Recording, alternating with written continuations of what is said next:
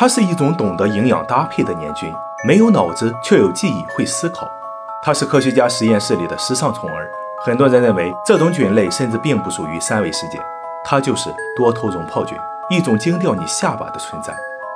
安博士正在进行一项营养学的研究，从单细胞开始，一直研究到人类。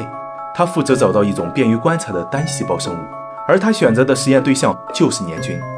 关在盒子中的年菌被饿了一夜后，竟然越狱了。这种情况引起了安博士的注意，他为年均配出了三十五种营养配比的布丁，他想看看年均最喜欢哪一种。结果出人预料，年均每次都会选择蛋白质与糖分为黄金配比的那个布丁。难道年均也会挑食吗？接着，安博士又做了一个实验，这次他没有放那个黄金搭配的布丁，而年均也改变了自己的进食方式。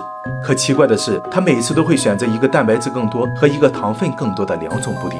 安博士有些疑惑，他对这两种布丁的消耗以及各自的营养含量进行了精密的计算后，震惊地发现，年均所摄入的蛋白质含量和糖分含量刚好形成了一个完美比例。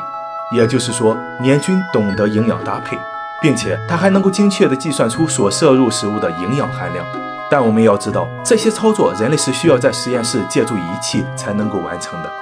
而且营养需求是由大脑控制，由胃配合。可年菌既没有大脑，也没有胃，但却像一个老道的营养师一样，精确地计算出最优化的营养方案。